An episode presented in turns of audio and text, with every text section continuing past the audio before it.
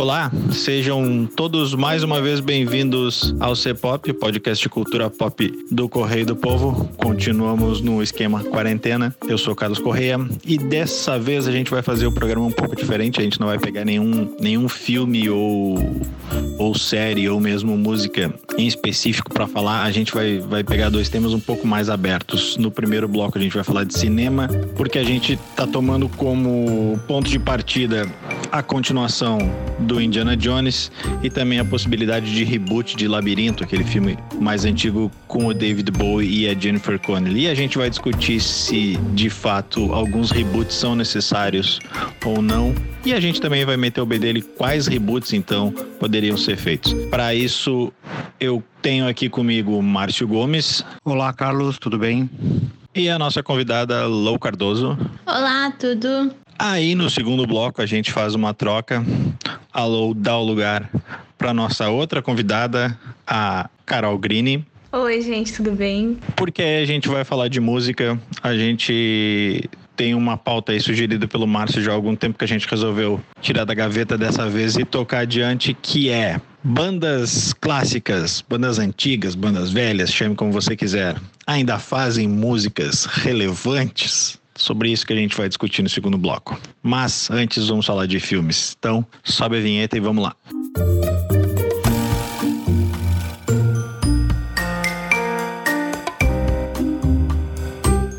Buenas, vamos lá, vamos falar de. Vamos começar falando de reboots. É, semana passada, alguns dias saiu aí a notícia de que o quinto filme do Indiana Jones ele continua em pauta, ele vai sair do papel, só que quem vai tocar ele não vai mais ser o Steven Spielberg, o diretor, o novo diretor vai ser o James Mangold, que do grande público aí é conhecido pela pelo Logan, né, que é um filmaço. E aí a gente propôs aqui uma discussão que é, claro, falar um pouco do Indiana Jones em si, mas falar um pouco sobre a necessidade de alguns reboots ou não. Se o Indiana Jones já era hora de, de largar esse osso ou não. Tem uma notícia aí também de que pode ser feito um novo labirinto, né? Aquele filme com a Jennifer Connelly, guriazinha ainda aí com com o David Bowie. Mas vamos começar, antes de entrar nessa discussão dos reboots propriamente, vamos começar falando a respeito do Indiana Jones, né?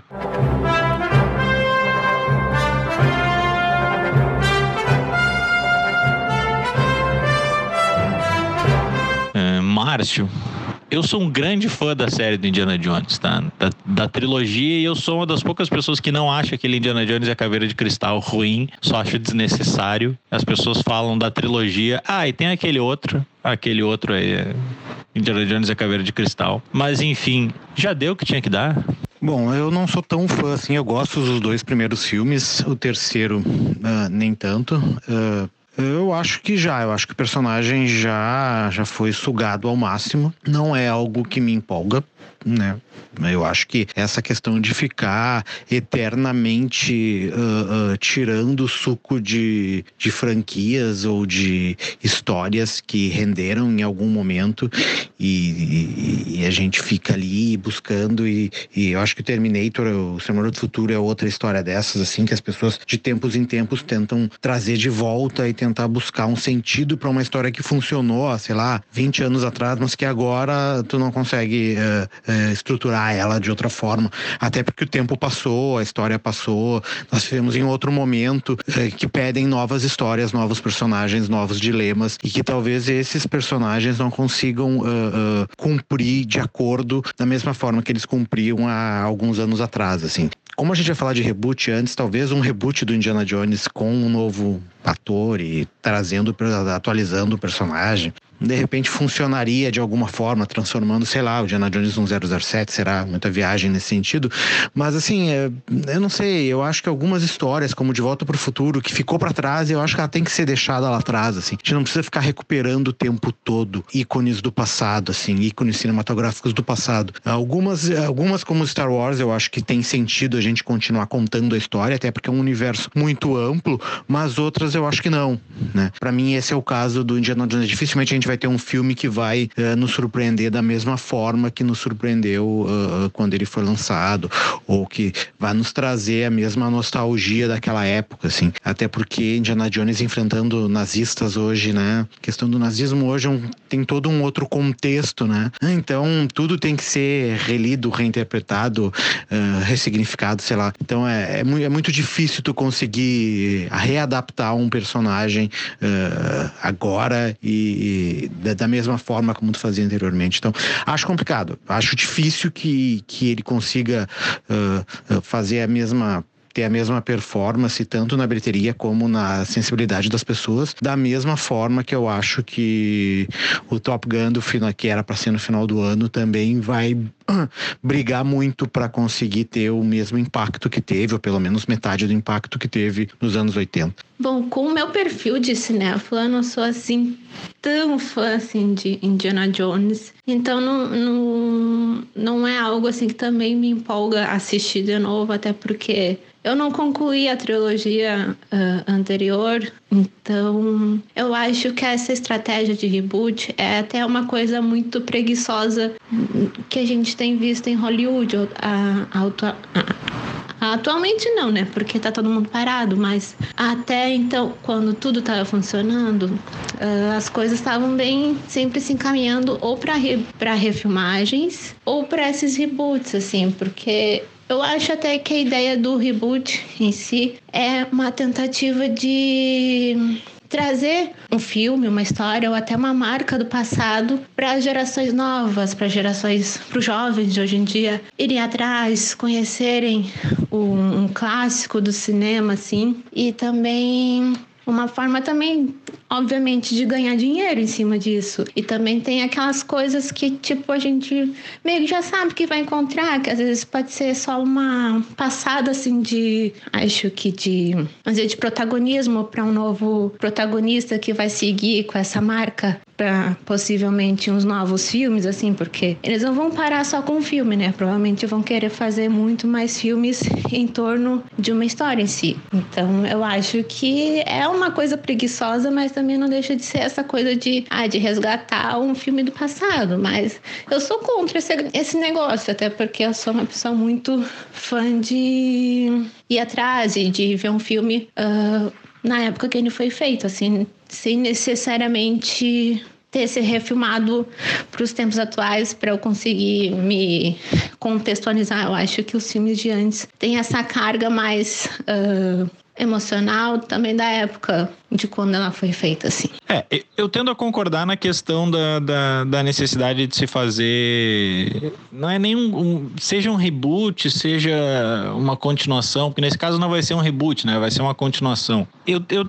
eu tendo a concordar com a questão de não haver necessidade. Só que com a bilheteria, a gente acha que daqui a pouco o público não quer, mas assim, até então, da trilogia, a maior bilheteria tinha sido Caçadores da Arca Perdida com 248 milhões. Eu tô falando só de valores uh, dos Estados Unidos, mas de qualquer forma é um, é um, bom parâmetro porque a gente vai comparar entre eles. A maior bilheteria da franquia Indiana Jones foi Indiana Jones e a Caveira de Cristal de 2008 com 317. Ok, tem alguns valores aqui a serem corrigidos em termos de inflação, mas ainda assim, o Templo da Perdição, por exemplo, fez 179. O Indiana Jones a Última Cruzada fez 197. E, e, eu lembro na época, o Indiana Jones e a Última Cruzada teve um senhor marketing. Teve depois também a série do jovem Indiana Jones. A minha dúvida é se ele pega um novo público. E aí eu acho que não. Ele não é assim. O último filme, como ele não é muito bem. A, a verdade é que as pessoas meio que esqueceram Indiana Jones e a Caveira de Cristal. Então, assim, levando em conta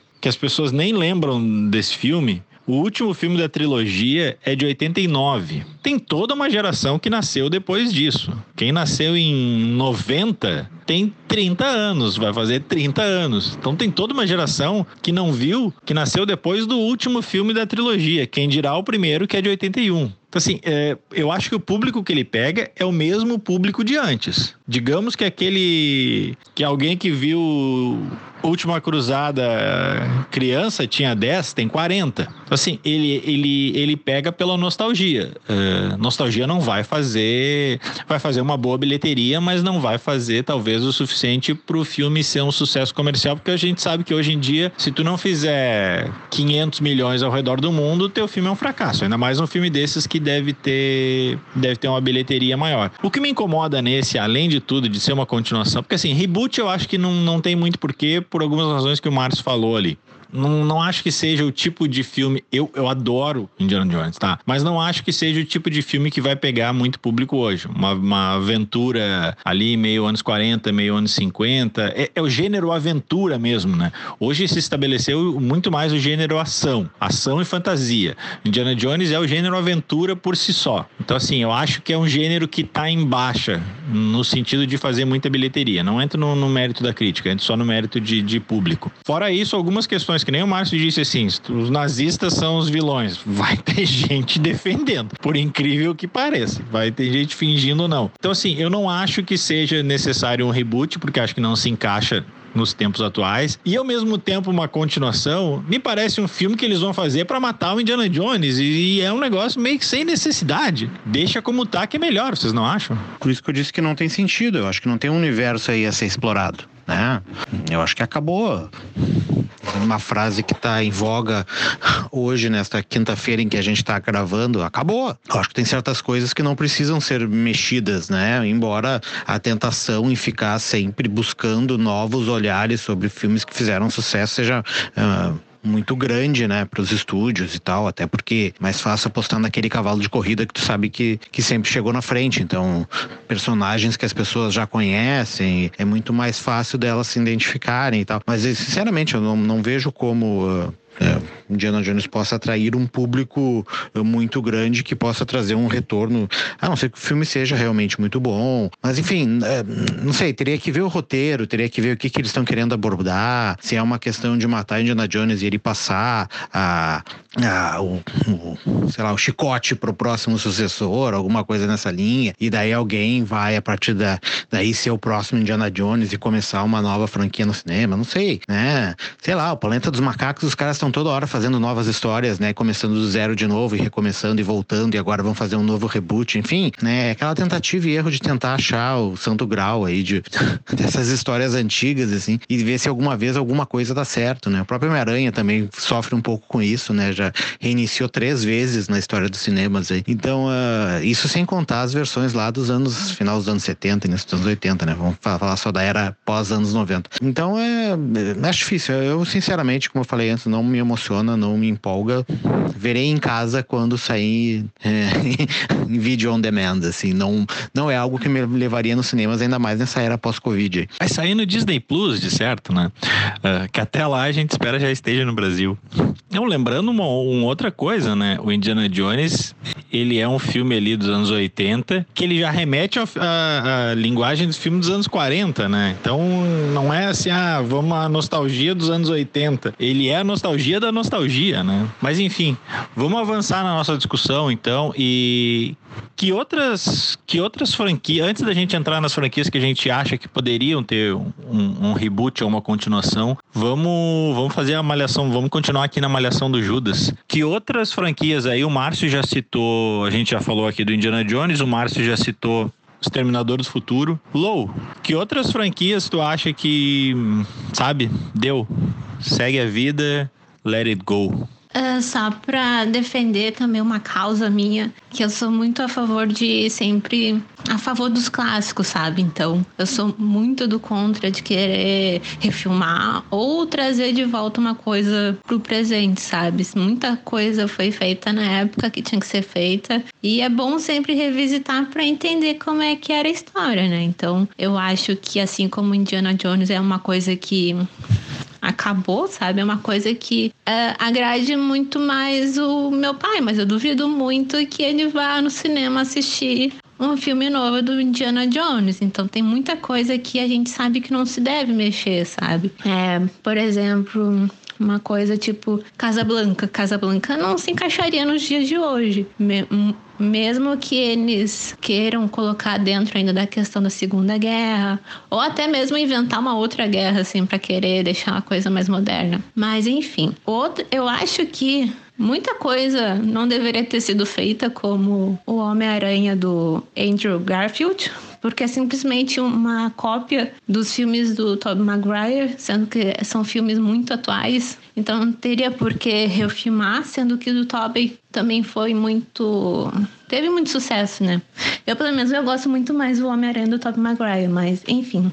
Acho que acho que ainda dentro desse desse mundo de super-heróis, que eu acho que é um universo onde tá sempre tentando fazer coisa nova, ou refilmar, ou trazer uma continuação. Eu acho que é o, é o Batman, sabe? Que acho que nos últimos, sei lá, 20 anos ou 10 anos, a gente já teve acho que uns três Batmans diferentes. Sendo que, obviamente, eu vou puxar saco pro Batman do Christian Bale, e por mais que ele diga que não ia fazer mais o Batman de novo, assim, num outro filme, eu acho que, ai, sei lá, não precisava meio que fazer um filme, por exemplo, agora com o Robert Pattinson, de novo trazendo, acho que trazendo personagens que a gente já conhece, que também já viraram clássicos, uh, já ficaram marcados por outros atores no papel. Por mais que eu esteja curiosa para saber como é que vai ser essa nova essa nova história. Com muitos atores, muitos atores que eu gosto, assim, também. Até o próprio Robert é um ator que eu gosto muito.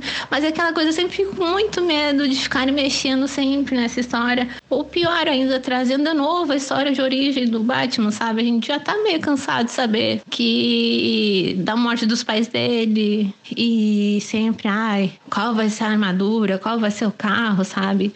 Tem muita coisa que foi muito bem feita e, e também não que deixa, acho que essa jornada do Batman no cinema até um pouco mais engraçada, assim, que é o, o George Clooney de Batman também não deixou de ser um clássico, assim. Mas eu acho que o Batman é um exemplo de algo que tem que parar de ser feito. Acho que aquele pessoal do X-Men também, toda hora tem alguém novo ali querendo fazer filme ou um novo grupo de mutantes aparecendo, que eu acho muito confuso. Então, é um universo que eu acho que também tem que dar uma parada, sabe? Espera daqui a uns 20, 30 anos para fazer um novo filme. Respeitosamente, vou discordar da Lou, porque eu acho que, claro, a menos que não pode ser feito a cada dois, três anos. Mas acho que o universo dos quadrinhos é uma exceção nesse, nesse quesito aí, nesse aspecto. Acho que, que os filmes de super-herói eles se prestam mais a serem revisitados, porque o material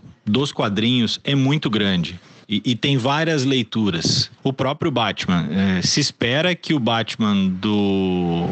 O novo Batman do Robert Pattinson seja uma outra, uma outra vibe completamente diferente da que o Zack Snyder estava fazendo e também da do Nolan. Isso eu acho interessante, uma outra visão, do, assim como nos quadrinhos tem tinha a fase do Batman mais divertidinha, depois teve uma fase mais soturna e aí depois tem tem, tem vai para cada uma para um lado e acho que isso talvez a, a, Disney Plus vai explorar bem no universo da Marvel com, com a série animada do Arif. Uh, acho que para super-heróis acho que que tem mais espaço para re, revisitar, assim. Claro, acho que contar a história de origem toda hora hum, cansa, mas isso mesmo já não tem rolado tanto, né? Acho que esse próximo Batman não vai ser assim. Acho que e uma boa prova é o, o Homem-Aranha, o Homem-Aranha do esse último, do Tom Holland, ele já não é um filme tão de, de contar a história do, do tio Ben e tudo mais, ele já vai, já vai diretaço. Acho que o X-Men tá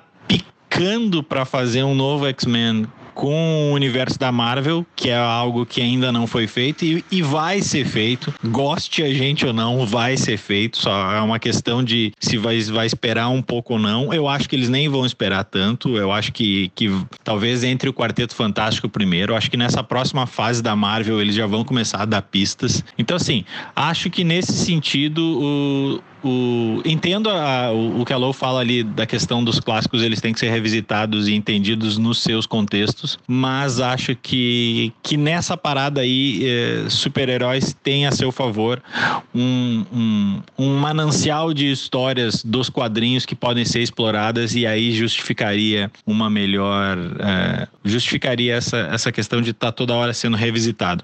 Márcio, fora o Exterminador aí, que mais tu acha que deu que tinha que dar já? Cara, eu acho que o Planeta dos Macacos que eu citei anteriormente é uma franquia que já deu. Não tanto porque a história se encerrou, mas mais porque eles estão sempre reinventando e, e, e, trazendo de novo, em vez de dar uma sequência e terminar o, o, o universo todo do, do da, da, tomada do planeta pelos símios, não. Eles estão sempre dando um reboot e começando de novo. Então eu acho que essa franquia é uma franquia que poderia. Uh, chegar ao fim. que mais?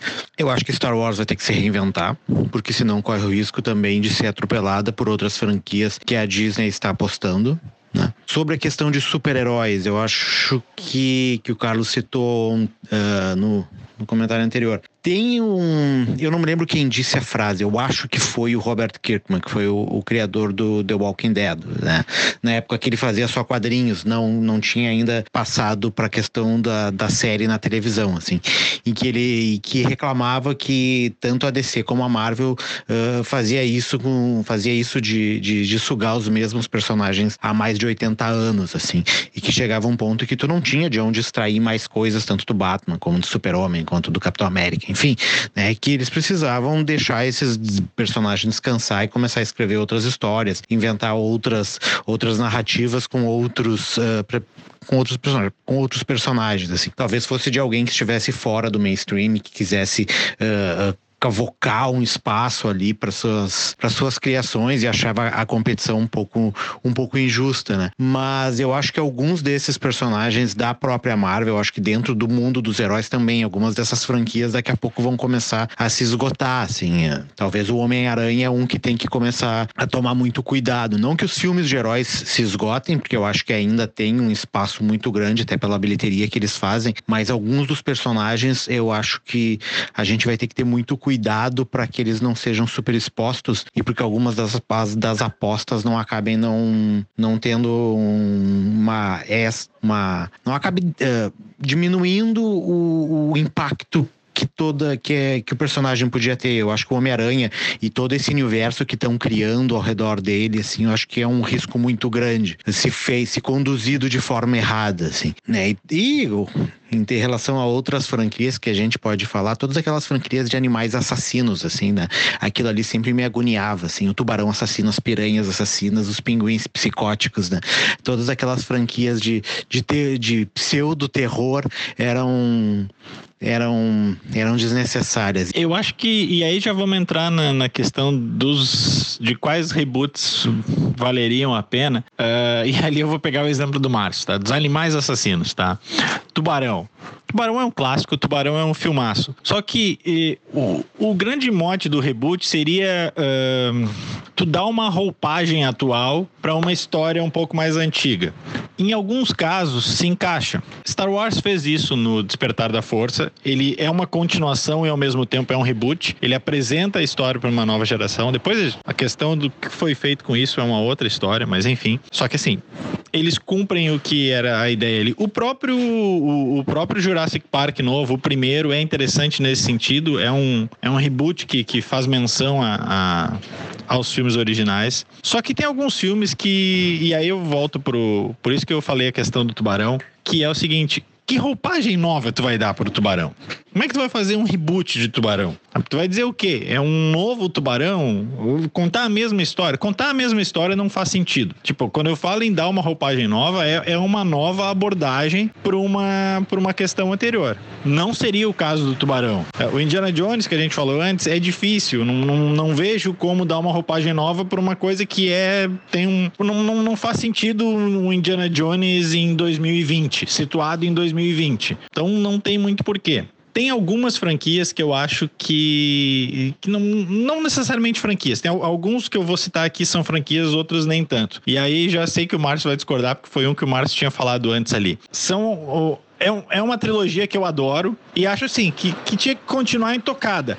Mas eu acho que poderia ser feito uma outra história e apresentar aquele mote para um novo público. De Volta para o Futuro. De Volta para o Futuro, é, ele poderia ser feito uma nova história, sabe? pega só o mote, não, não uma continuação. Uma continuação não vejo sentido. Eu, eu, eu entenderia fazer um reboot. Tu consegue extrair é, daquele. do núcleo da história ali, tu consegue fazer uma história parecida e situar ela nos tempos atuais. Alguns outros filmes eu já não consigo ver isso. Por exemplo, e eu, eu tô pegando ali exemplos do, dos anos 80 que são. Pra, pra gente fazer essa analogia com, com Indiana Jones. O ET. ET é meu, meu filme, maior filme de todos os tempos. Não tem por que mexer no ET e não tem por que revisitar. A história já foi contada, não tem como dar uma roupagem nova. Goonies. Goonies é outro, eles vão botar o elenco das crianças famosas, mas não tem, não tem muito o que fazer ali. Era uma história de pirata e tudo mais. Não se encaixa hoje em dia. Curtindo a vida doidado. Não, não se encaixa. Não tem como botar os caras matando aula. No, no é, é outra. É outro contexto. Já alguma coisa tipo o Clube dos Cinco, que é outro que eu acho que deveria permanecer intocado, mas se não permanecesse, eu não acho que, que daria errado, por exemplo. E aí eu pego um outro, um outro exemplo de algo que foi feito um reboot, continuação, e deu muito certo porque se encaixava nisso, que é o Mad Max. Esse último Mad Max, A Estrada da Fúria, que é um dos melhores filmes desse século, é um filme que reeditou como é que se faz filme de ação. Ele funciona porque ele funciona num contexto diferente. É, é, é diferente de alguns outros. O próprio Blade Runner, que era um filme de, de, de ficção, o novo, 2049, ele não fez tanto sucesso, mas ele tinha um, um, Ele tinha como se adequar. Robocop era outro filme que poderia ser feito. Acho que é, Robocop tá picando para ser atual, só que a versão do Padilha, desculpa, Padilha, não, não é uma versão boa. E ali meio que queimou o filme da, da franquia. Mas era um filme que, puxa, ele hoje em dia ele é muito. Ele é tão atual quanto ele era no, nos anos 80. Talvez até mais do que, que era nos anos 80. Então, assim, tem algumas franquias que eu, eu prefiro que elas fiquem quietas lá. Mas franquias e filmes, mas que eu, que eu consigo entender onde se poderia mexer nelas. Uh, Alô é, é, é, já é de outra geração, Alô é mais nova, e aí ela já, já vai poder falar de quais filmes da geração dela ela não quer que mexam e outros que, que ela veria que poderiam ser mexidos aí, ser revisitados. Bom, como uma boa defensora de filmes clássicos e também muito dos filmes a, atuais da minha geração, eu sou muito contra a, a ideia de, de reboot ou de refilmagem, até porque eu gosto muito de filmes originais e que, tipo, eu acho que a maioria do, de, pelo menos de alguns filmes mais adolescentes, assim, que foram filmes com, com os quais eu cresci, eu acho que seria difícil meio que trazer, revisitar com uma outra abordagem porque por mais que se atualize em questões de temas e conflitos, uh, sempre vai ter muito aquela comparação de que tipo, ah, mas não era assim, ah, mas poderia ser melhor, ah, não foi desse jeito. Por isso que eu acredito muito que daí se tu pegar uma ideia lá do passado e tentar traduzir para os tempos atuais, tu vai ficar sempre nesse tipo de coisa que, tipo, aqui que eu posso mexer ou não. Sabe, tu vai ficar muito dentro de uma caixinha. E, e se tu partir de uma coisa nova, assim, do zero, acaba sendo bem mais libertador, sabe? Tu pode fazer o que quiser. Então, é, para mim, eu sou totalmente é, contra querer revisitar qualquer filme assim da minha geração que vai desde, sei lá, as Patricinhas de Beverly Hills, a Edward Mão de Tesoura, ou até mesmo do Titanic, As Branquelas e outros filmes assim mais populares de Hollywood. Então, eu acho que é sempre, eu sou sempre muito a favor dessa coisa de partir do zero, sabe? Por mais que eu acredite que algumas uh, franquias, que eu acho que até a gente esqueceu de mencionar que tipo que são boas, que conseguiram meio que manter aquele clima de nostalgia, mas mesmo assim deu certo sendo um filme que uh, talvez tenha partido do zero ou não, mas que tipo pegou uma ponta lá do passado e trouxe pro,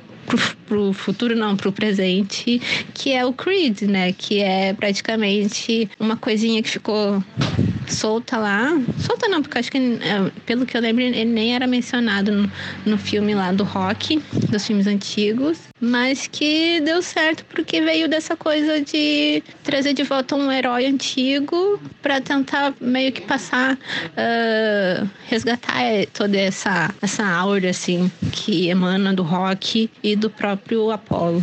E se for para ter meio que um, um, reboot, assim, eu acho que seria legal, por exemplo, dentro da, da saga Star Wars, seria até um filme da Princesa Leia, sabe? Ao invés de ter do, do, de ter tido do Han Solo, sabe? Quem é Han Solo na fila do pão, sendo que né, a, a Leia é praticamente da família real, assim. E eu acho que seria interessante, mas nesse sentido, assim, de conhecer mais dela, além do que a gente já viu dentro da saga. E, e claro, não tem Carrie Fisher, mas sabe.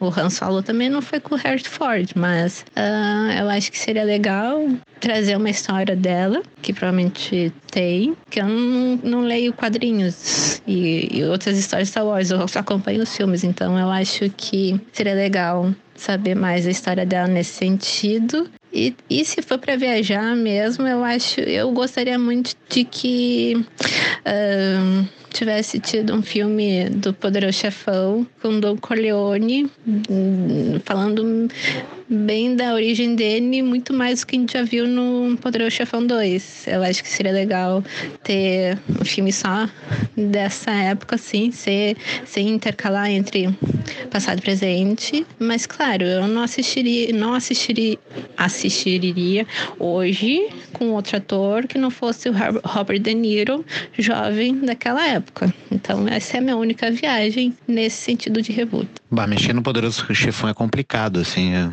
Tá aí, a, tá aí uma tarefa que eu não arriscaria, assim. Né? Eles fizeram o 13, já foi uma coisa bem, bem, bem arriscada, já não deu muito certo. Não chegou a ser uma catástrofe, obviamente, mas uh, destoou um pouco da, dos dois primeiros filmes, né? Sobre essa coisa de mostrar o início de uma trajetória, parece que eles vão fazer um filme, assim, só pra gente ficar na questão da máfia, né? Eles vão fazer um filme do, das origens do Tony Soprano, né? Que é da série dos Sopranos, então a gente vai ter um, um prequel de uma história de máfia, que é, não é tão icônica como a ali o pessoal do Corleone, mas pelo menos dá para dar uma dá para dar um gostinho de como a coisa funciona e mesmo assim eu já acho meio arriscado, assim, meio delicado. Não vai ser com o mesmo ator, o Gonofini morreu, né? Pelo menos a, a, a história já estava sendo, já estava em pré-produção, se eu não me engano. Sobre a questão dos reboots, que a Lô é meio contra, eu também não sou muito fã de restaurar histórias antigas, assim, mas tem uma que eu acho que funcionaria muito bem pro momento que a gente vive e, e até se adequando a série, uma série de questões, assim, que são os Gremlins. Eu acho que o Gremlins nunca foi tocado.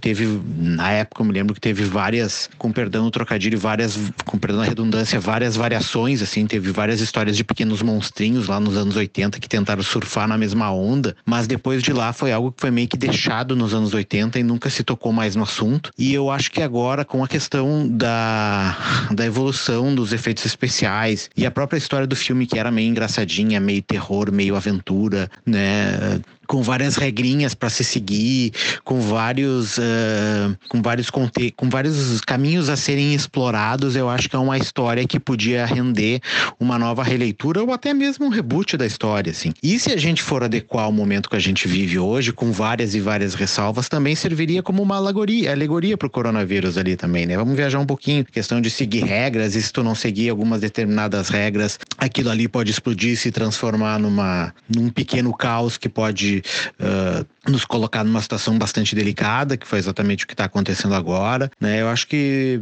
teria um potencial a ser explorado ali nessa questão e eu acho que era um filme bastante interessante tanto na época assim que poderia ser bastante readaptado agora para no mundo pós-pandemia assim mas nunca vi ninguém falar sobre o assunto ninguém retomar o assunto ninguém tocar nessa vertente eu acho que foi algo que foi deixado para trás e que as pessoas meio que esqueceram, assim. Mas aí fica a dica aí, de repente escrever um roteirinho da volta dos Gremlins, assim, pós, no mundo pós-Covid, assim, pra gente, pra gente apresentar num, num estúdio de Hollywood e ver se vinga, né? Só pela musiquinha do Gremlins, aquela do tan tan tan tan tan, já valeria, né?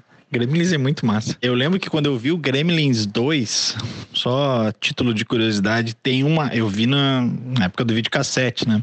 Tem uma cena que é como se os Gremlins estivessem queimando o rolo do filme no cinema por breves dois ou três segundos eu achei que meu videocassete estava estragado. E aí, quando eu percebi que era o filme, eu achei uma das coisas mais geniais possíveis. Como eles brincavam com essa. É, era uma, era uma metalinguagem na época até. Mas enfim, Gremlins é uma boa. Concordo com o Márcio, concordo que, que o Gremlins seria uma boa releitura. Assim como concordo que mexer com, com um poderoso chefão é complicado. Mas enfim, a gente vai encerrando esse bloco por aqui, porque a gente ainda tá se alongando, agradecendo a Low. E agora vamos falar de música.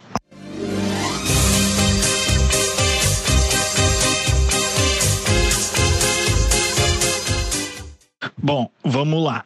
É, a gente fez uma troca de substituição para o segundo bloco, saiu a Lou, entrou a Carol. A gente vai falar, era uma pauta que a gente já tinha há bastante tempo, o Márcio tinha sugerido, que era a gente discutir se bandas, eh, bandas e artistas, por assim dizer, clássicos ou um pouco mais antigos, eh, e aí a Carol vai nos chamar de velho, porque a Carol já botou Strokes como clássicos aí, e não deixa de estar certo, porque já faz 20 anos, o tempo passa.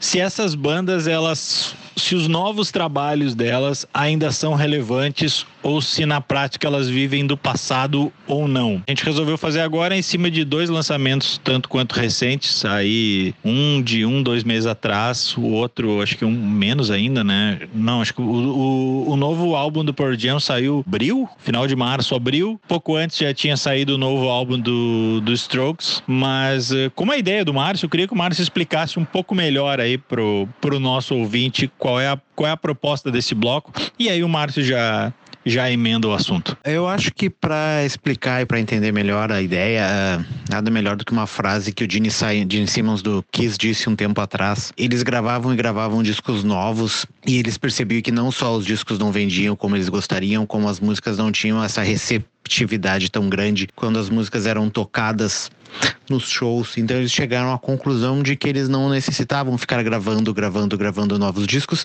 Era muito mais fácil ficar em eternas turnês uh, revisitando velhos sucessos, assim, velhas, can, velhas canções da banda. Então a, a discussão é se uh, essas bandas que já têm um certo tempo de estrada, que já deixaram a sua marca na história da música em algum momento, seja 20 anos atrás, 30 anos atrás, 40 anos atrás, 50 anos atrás, em alguns casos, ainda tem alguma coisa a dizer de relevante e alguma coisa que nos faça parar para pensar e dizer: olha, realmente nós precisávamos uh, desse material, nós precisávamos desse conteúdo, dessa música, uh, desse disco. Talvez disco seja algo muito. Uh, já um pouco ultrapassado, porque nós estamos meio que voltando à era do single, né? Com essa questão do streaming, embora as bandas ainda lancem discos, mas o impacto de discos hoje não é tão relevante como era alguns anos atrás, alguns 15, 20 anos atrás, né? Hoje nós nos voltamos à questão do single novamente. E, mas mesmo assim, independente do formato em que a gente aborde essa questão, eu acho que a grande dúvida é, é realmente essa, assim, é, é realmente importante ter é realmente necessário ter um novo disco do Pearl Jam, um novo disco dos Rolling Stones, um novo disco dos Strokes, um novo disco do Bob Dylan, ou se varia de banda para banda, né? Algumas bandas é realmente, algumas bandas se fazem necessárias ainda, outras não, e eu acho que essa é a discussão que a gente precisa o que a gente pode ter nesse momento, assim, até um momento de parada, em que as bandas não estão mais excursionando e essa proposta do Gene Simmons de ficar tocando os velhos sucessos já não faz mais sentido nesse momento, né? E que é questão, a não ser em lives, né? Mas enfim, lives tem o seu limite, tem a sua a sua, a sua demanda eh, represada em determinado momento, né? Então as bandas começaram começam a se voltar a lançamentos, né, de discos que talvez elas já tivessem pré-produzido em algum em algum determinado momento antes de toda essa pandemia começar. E eu acho que é o momento da gente discutir o que vale a pena, o que não vale, né?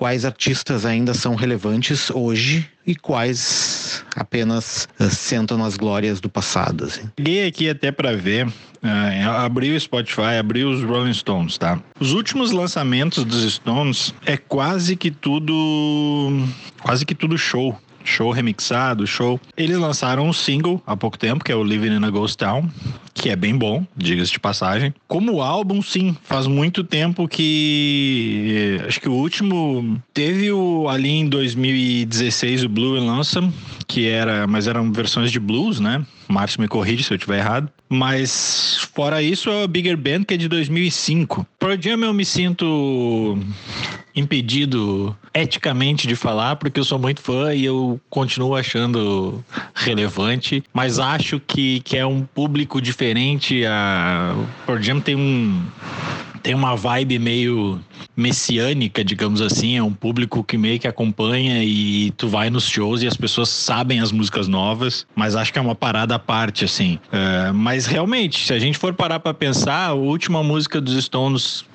nova que a gente conhece faz tempo, talvez, Don't Stop, daquela. daquela. quando saiu a a coletânea. Não, Bridges to Babylon, acho que Don't Stop foi depois de Bridges to Babylon, agora me pegou. Bridges to Babylon é de 97, né? A coletânea eu acho que é de depois. Mas enfim, o U2, U2 acho que é a última música que fez mais sucesso, não sei, talvez Elevation, que também não é de não é necessariamente de agora, já faz algum tempo. Então, ela é de 2000 e Vertigo é de 2004, que é do How to Dismantle an Atomic Bomb. Ali em 2009 teve também algumas músicas do, do No Line on the Horizon, mas nada tão tão marcante quanto as as outras músicas as músicas mais antigas, né? Lá, os do Joshua Trio, do mesmo do, do Acton Baby. Mas acho que a Carol, que é a nossa millennial aqui na, no debate, pode ter uma visão talvez diferente ou não, né? Não sei,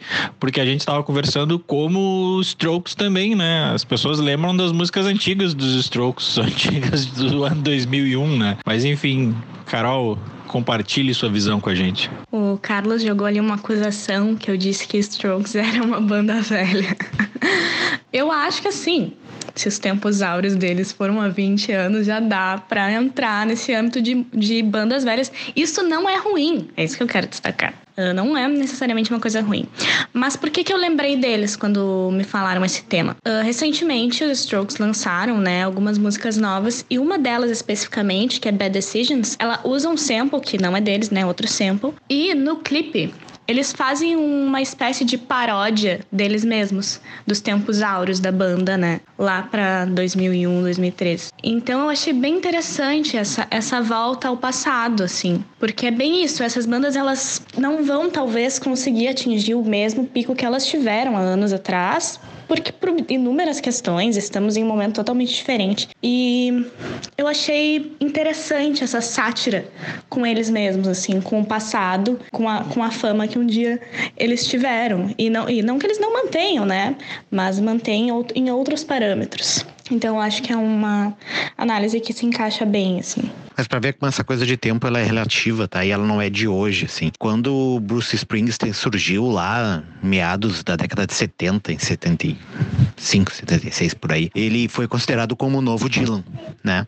Era uma das frases que pegava. Bruce Springsteen vai ser o novo Bob Dylan. Só que o Bob Dylan tava ali há quê? 10 anos, né? O Bob Dylan surgiu em 63 ali, 62, né? Para 75 são 12 anos, quer dizer, é menos do que os 20 anos dos Strokes. Então ele já a gente já precisava um novo Dylan em 1975, 12 anos depois do Bob Dylan ter surgido. Então essa questão de um novo um novo personagem, um sempre um novo astro, uma nova música, um novo álbum, um novo ícone, a gente está sempre buscando. Então, independe talvez do, da, da idade, talvez não é porque eles estejam velhos, mas porque a gente precisa de algo novo e daí talvez essa questão de, de eles estarem datados mesmo 20 anos depois, que para algumas pessoas isso talvez não seja um tempo tão longo assim, faça sentido. Não, e, e tem um outro aspecto que é o seguinte, quando a gente fala de, de falta de novos sucessos, por assim dizer, dois aspectos. Primeiro, a gente não está analisando a questão da qualidade, tá? É, uma música pode ser muito boa e ainda assim não fazer sucesso. O contrário é mais frequente ainda, músicas muito ruins que fazem sucesso. O outro aspecto que eu queria ressaltar aqui é o quanto isso não faz diferença na, na, na tanto na longevidade da banda quanto no sucesso. Se a gente pegar as 10 turnês mais lucrativas do ano passado, e aí, claro, vão ter bandas aqui, por exemplo, o YouTube que não estão porque não estavam em turnê, tá? Mas se a gente pegar as 10 turnês do ano passado, as mais lucrativas, em ordem, tá? Ed Sheeran, Pink, BTS, os norte-coreanos lá, os sul-coreanos, aliás. E aí tem Elton John, Rolling Stones, Metallica, Ariana Grande, Paul McCartney, Backstreet Boys e Kiss. Se a gente for pegar, tu tira o Ed Sheeran, tu tira. A Carol pode dar uma resposta melhor a respeito, mais precisa. Mas imagina que tu tira Ed Sheeran, tira Pink, tira BTS e tira Ariana Grande. Ariana Grande. Os outros citados aqui não tem nada de muito novo recentemente. Elton John, os Stones, Metallica, Paul, Backstreet Boys muito menos, Kiss também não. O Paul até lança com, com, com uma frequência bastante. Com, com uma assiduidade bastante grande novos álbuns. Eles são bem reconhecidos criticamente. Mas quando tu vai no show do Paul McCartney, tu vai para escutar Hey Jude, uh, Live and Let Die, são as músicas do mais conhecidas. Então, nesse sentido, não ter sucesso, não ter novos sucessos, não significa que eles não tenham um, sucesso por si só, pela carreira construída. E uma outra coisa que eu queria discutir com vocês é o quanto o streaming tem importância nisso, o quanto cada single é mais rápido e a música ela dura menos, digamos assim um novo sucesso hoje em dia, ele, ele não fica tanto tempo no primeiro lugar, porque logo em seguida vem alguém e já tira do primeiro lugar. E eu acho que nisso o pop lança mais sucessos, mas ele tem uma longevidade menor. Não sei. Aí tô entrando no terreno da Carol, a Carol pode falar melhor sobre isso. Realmente acho que nesse âmbito do, do lucro e da longevidade, os shows são um termômetro muito melhor do que o Spotify, por exemplo. Porque, de fato, uh, muitas músicas surgem o tempo todo e desaparecem o tempo todo. E as, e as pessoas estarem escutando não quer dizer que aquele artista ou aquela música vão, vão durar no mercado, né? Então, acho que, que realmente é bem significativo que, por mais que esses artistas, muitos desses artistas citados não estejam no top 10 da Billboard, os shows deles continuam fazendo muito sucesso. O Paul tá basicamente sempre de. Pra mim, parece que ele tá sempre de turnê. E sempre vai ter gente que vai, né? Muita gente tá sempre viajando pra, pra ir atrás dele, porque é uma, é uma pessoa que por mais que tu não espera dele uma reinvenção, tu quer ver as mesmas coisas e não é um problema que, que se veja sempre as mesmas coisas. Mas o pop entra em outra questão que para mim, olha, é quase incomparável tu botar bandas de rock e divas pop, porque se espera de uma diva pop que ela se invente o tempo todo, né? Então, se ela não se inventa, né? Bom, tá aí a Madonna para provar, se reinventando o tempo todo, né? Então, os shows, então, são uma coisa majestosa, né? E no pop, o único jeito de se manter é se reinventar. Já no rock, as pessoas esperam mais que se, se viva dos clássicos. Mas ainda assim, claro, a Madonna é o maior exemplo de todos. Talvez a Lady Gaga numa outra proporção. Mas tirando as duas, tu vê alguém, Carol, com tanta longevidade que continue produzindo algo relevante hoje. A Madonna mesmo, tu acha que a Madonna, a produção recente da Madonna, e aí eu digo uns 10 anos para cá, ela é relevante na carreira da Madonna? Uh, digamos assim, quando a Madonna não faz a turnê de lançamento do disco X, as músicas do, do, desse disco elas estariam no show ou o show seria basicamente as músicas mais conhecidas? Nesse sentido que eu pergunto se as músicas, se o trabalho recente da Madonna é relevante mesmo para Madonna eu fui checar quais eram as músicas mais escutadas de Madonna no Spotify. E de fato, tá, as quatro mais escutadas são músicas antigas, lá dos anos 90. E aí na quinta posição a gente tem uma música de 2008 que foi um, um dos vários retornos dela com o Justin Timberlake, que é Four Minutes. Mas mesmo as mais escutadas ainda sendo as clássicas, Madonna teve um, um álbum em 2015 que fez bastante sucesso, que tocava bastante, com músicas tipo Beat a Madonna, não sei se vocês conhecem. E ano passado tocou muito na balada uma música dela com a Anitta, que se chama Faz Gostoso. Então, assim, os hits continuam os clássicos, né? Porque são músicas históricas, mas ainda assim ela conseguiu lançar hits ano passado, coisas muito recentes, assim. Então há ainda uma reinvenção, apesar de, claro, os fãs terem muito carinho pelas músicas antigas. E eu adoraria ir num show da Madonna e ia querer ouvir as músicas antigas, óbvio. Acho que dá para afirmar que ela ainda lança trabalhos relevantes. Ela se mantém relevante com os, com os lançamentos. Umas coisas só para retomar, assim, a, que a Carol falou da questão da reinvenção ali na questão das divas pop, assim, só para falar que a questão do rock ainda tem algumas questões de reinvenção muito, muito sintomáticas, assim, muito emblemáticas ao longo dos tempos, tá? Vários artistas, assim, eu acho que em quase todos, na verdade.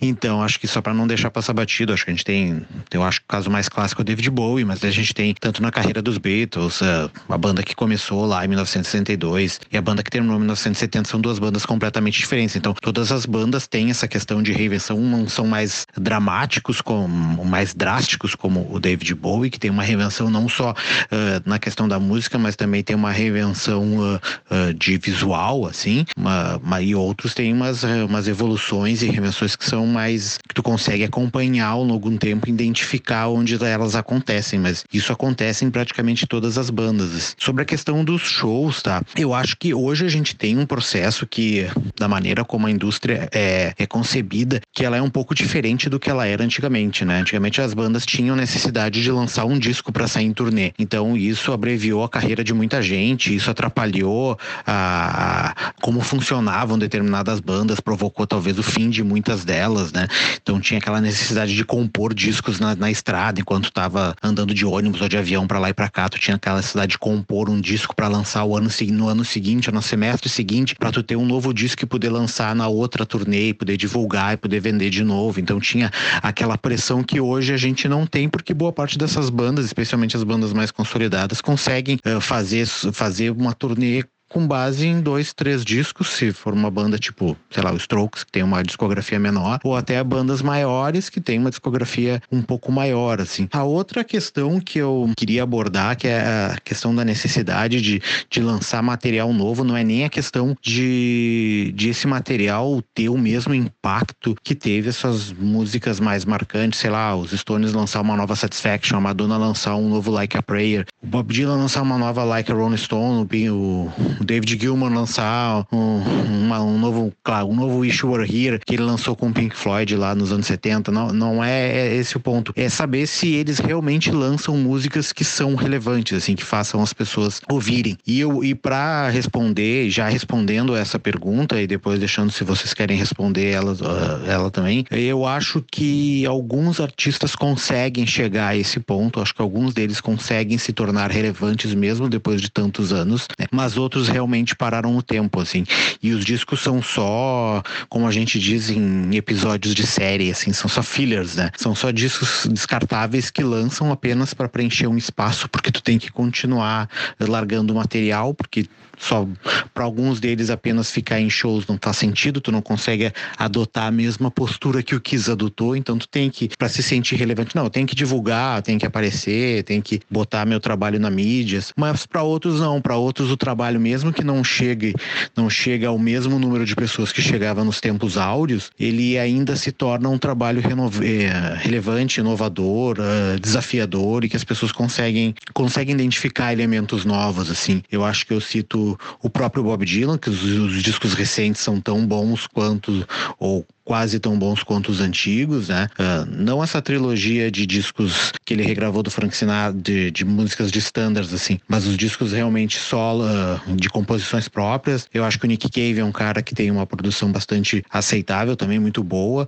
com disco após disco, dificilmente lança um disco ruim. O próprio Robert Plant é um cara que pegou um caminho completamente diferente do Led Zeppelin, ele penou um pouco no começo, mas agora é um cara que lança discos bem desafiadores e praticamente, não digo que ele tenha virado das costas, porque ele ainda toca muita coisa da banda, mas, tipo, sempre com novas releituras, então é um cara que se desafia e dá pouca bola porque as pessoas falam. Então a gente, eu acho que tem artistas que conseguem mesmo não tendo o mesmo impacto que tiveram antigamente, conseguem produzir e lançar coisas relevantes. Mas tem outros que ainda que ainda derrapam e, e simplesmente lançam discos por lançar. Assim. É, Robert Plant se reinventa tanto que ele continua lançando músicas mesmo sem lançar, né? Porque o Greta Van Fleet imita tanto, tanto, tanto o Led Zeppelin que parece que é um trabalho novo do Led Zeppelin e do Robert Plant, mas na verdade é o Greta Van Fleet. Brincadeirinhas imbecis à parte, vamos lá. Uh, eu acho que tem dois aspectos que, que vale a pena ser lembrados aqui também. O primeiro é o fato de que bandas que escrevem sobre o momento, sobre o que está acontecendo e que tem uma preocupação política, social, elas continuam relevantes e, e esse trabalho delas se mostra mais, mais fácil de, de, de, se perceber quando presente. Eu vou dar o exemplo do Pearl Jam, e, mas tem outros que, que vão na mesma levada. Então, assim, é, é, era um, na época do grunge era uma coisa, o Pearl Jam deixou de ser uma banda grunge há muito tempo. No, na época do quando saiu o No Code Cold já não era tanto, e Eldo muito menos. Esses últimos álbuns me parece entre rock clássico e rock de garagem, assim. Uh, mas enfim, é uma banda que também vai se reinventando dentro de um limite ali, porque não, não adianta o, o Pearl Jam tentar lançar um álbum disco, um álbum dance. Não, não é a natureza da banda. Nesse caso, o, os artistas pop ele tem um, um lastro maior, eu acho, para explorar.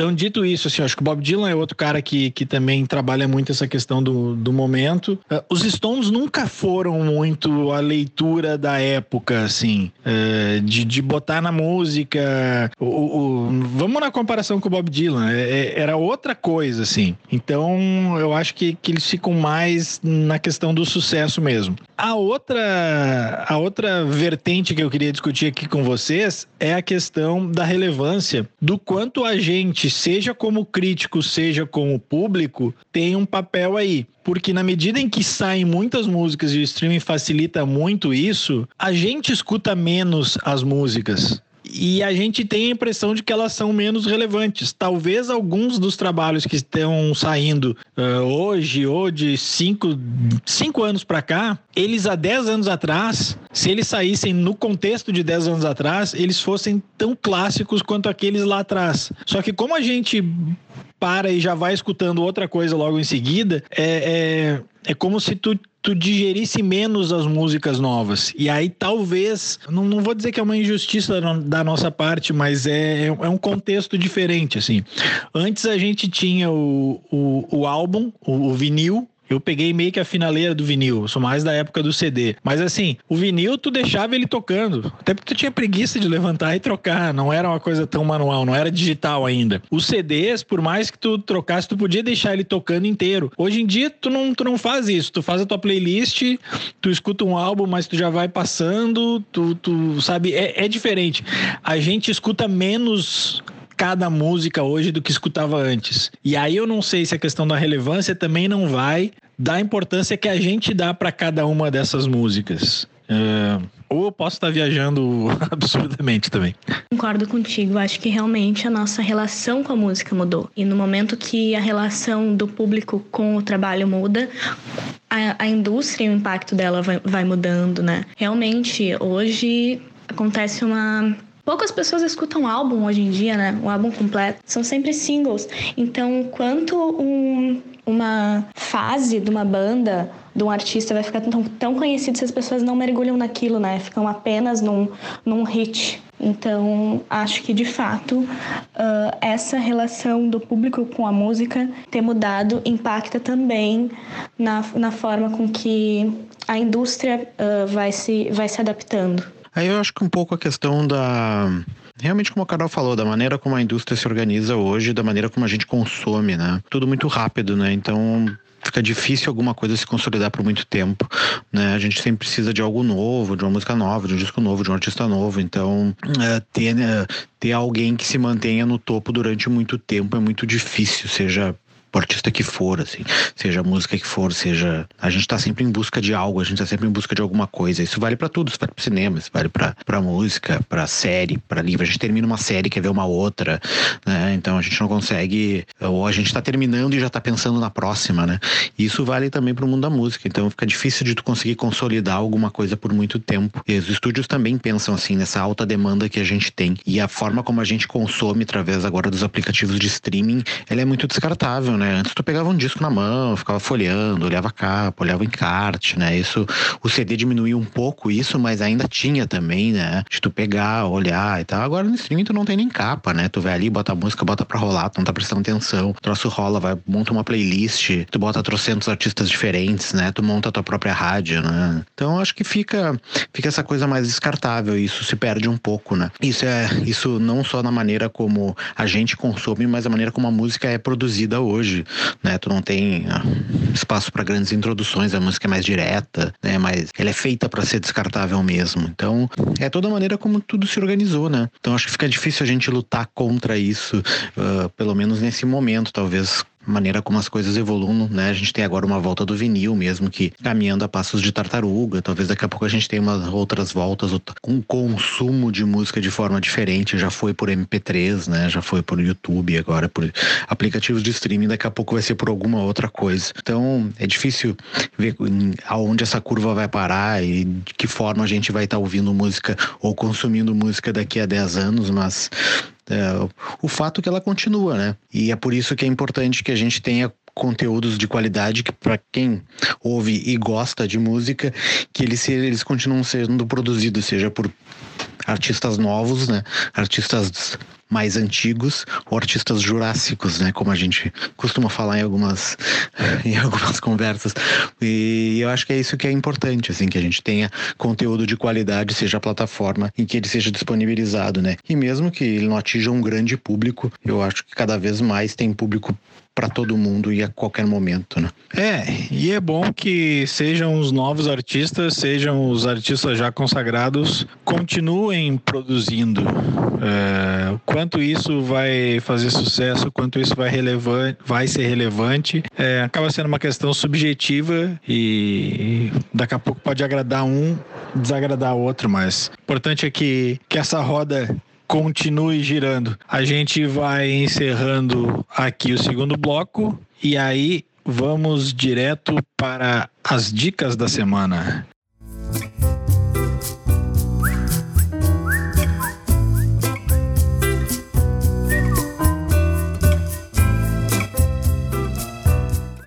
Vamos inverter dessa vez. Eu vou começar as dicas. Vou dar uma de ditador aqui. Eu vou dar primeiras dicas. É, a minha dica, na verdade, a minha dica é uma dica que mistura uma dica nova e uma dica velha. E eu vou começar pela nova para me explicar. O MUBI que é um serviço de streaming de filmes. Ele sempre foi conhecido. Ele é, ele é um serviço de streaming de filmes mais. Uh, filmes de arte, por assim dizer, ou de, de, de clássicos. É uma curadoria e são sempre 30 filmes. Todo dia entra um filme no catálogo e todo dia sai um filme.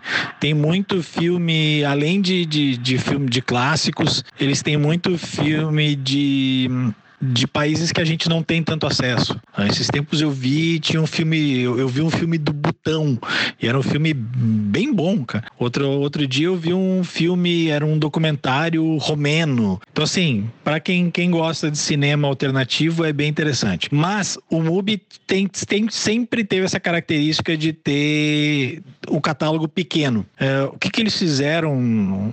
Questão de poucos dias, eles abriram um acervo deles. Ou seja, além daqueles filmes, daqueles 30 filmes, eles botaram mais os, os filmes que eles têm direitos, por assim dizer. Não sei qual é a questão uh, jurídica nesse caso. Mas enfim, então eles abriram o acervo deles. Não é do tamanho de uma Netflix, não é do tamanho de uma Amazon, mas tem algumas preciosidades ali.